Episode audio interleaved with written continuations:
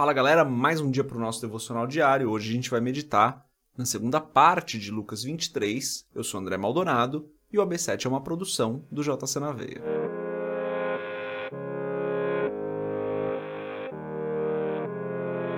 Lucas 23, a partir do versículo 13, diz o seguinte: Pilatos reuniu os chefes dos sacerdotes, as autoridades e o povo, dizendo-lhes: Vocês me trouxeram este homem como alguém que estava incitando o povo à rebelião.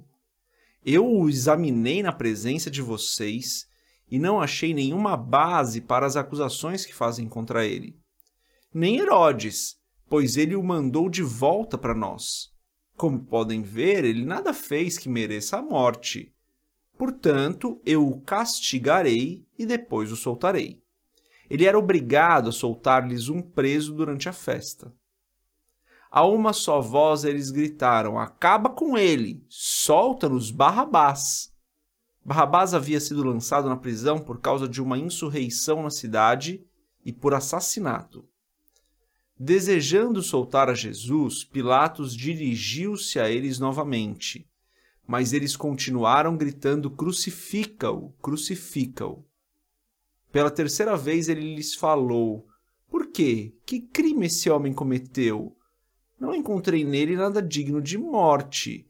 Vou mandar castigá-lo e depois o soltarei. Eles, porém, pediam insistentemente, com fortes gritos, que ele fosse crucificado, e a gritaria prevaleceu. Então Pilatos decidiu fazer a vontade deles libertou o homem que havia sido lançado na prisão por insurreição e assassinato, aquele que eles haviam pedido, e entregou Jesus à vontade deles. Até aqui, até o versículo 25. Vamos fechar os nossos olhos, curvar nossa cabeça, fazer a nossa oração diária aqui. Senhor, tu és bom. Tu és o Deus santo que não muda, o Deus perfeito. Obrigado, Senhor, por todo o bem que o Senhor tem nos feito. Obrigado pela tua graça, pelo teu amor, pelas tuas bênçãos, pela proteção. Obrigado por que até aqui o Senhor tem nos ajudado. Tu és um Deus bom em todo o tempo. Eu peço perdoa os nossos pecados, Pai, porque nós ainda falhamos, porque ainda nós erramos.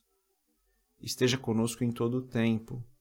Ajuda-nos nas nossas dificuldades, de maneira que cada dia mais nós nos pareçamos com o Senhor, de maneira que cada dia mais a nossa vida glorifique o Teu nome, de maneira que tudo que nós fazemos e pensamos seja para o Senhor.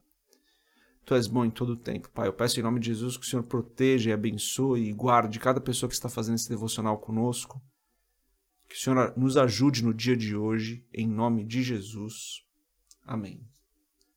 Galera, aqui então a gente vê o momento onde Pilatos realmente condena Cristo. Ele até tenta ali não condenar, é, e, e, e, não porque ele era uma pessoa boazinha, não porque ele estava tentando fazer o que era correto, mas porque ele tinha preocupações muito mais políticas ali. Apesar de em outros evangelhos a gente vê que Herodias, sua mulher, é, tinha talvez tido ali um, um, sonho. Na verdade, o Evangelho afirma isso, né? que ela teve um sonho falando que não era para condenar aquele homem justo. Tem esse ponto também, mas a preocupação dele era bastante política aqui nesse caso. Pelo menos é o meu entendimento ali é, do que está acontecendo, tá? É, na minha visão, tinha uma preocupação bem política, não estava sendo muito bonzinho com Cristo, não. Mas no final das contas, a população ali, os fariseus, pedem que ele seja crucificado, que ele seja morto, né?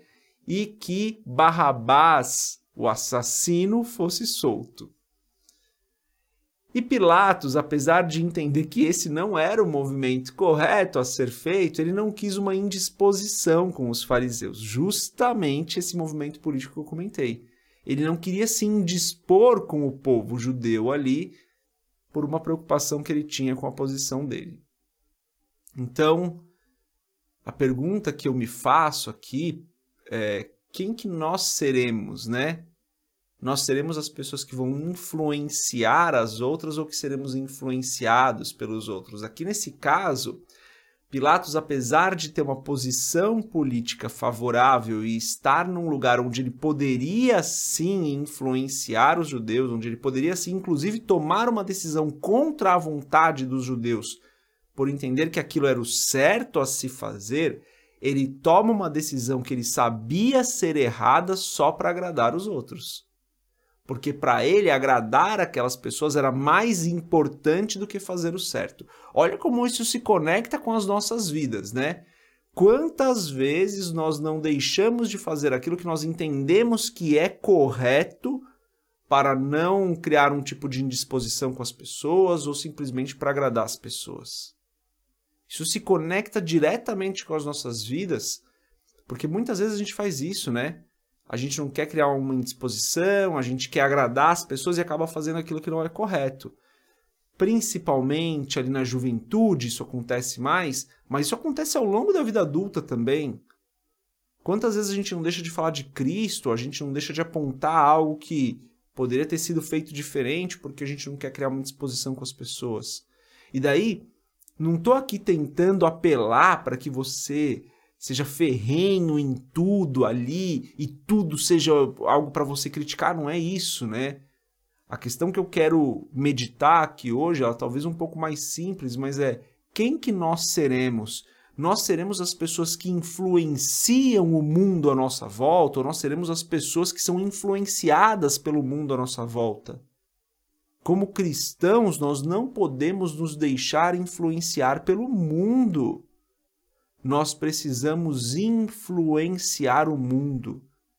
Essa é a nossa posição. Nós devemos glorificar a Deus, é, fazendo com que o reino cresça, né? fazendo a nossa parte para que o reino cresça. Não somos nós que damos o crescimento, é claro. Quem dá o crescimento é o próprio Senhor, mas nós temos que fazer a nossa parte influenciando o mundo como é esperado que nós façamos. Nós não podemos ser influenciados pelo mundo, e infelizmente a história da igreja está cheia de momentos onde a igreja foi influenciada pelo mundo.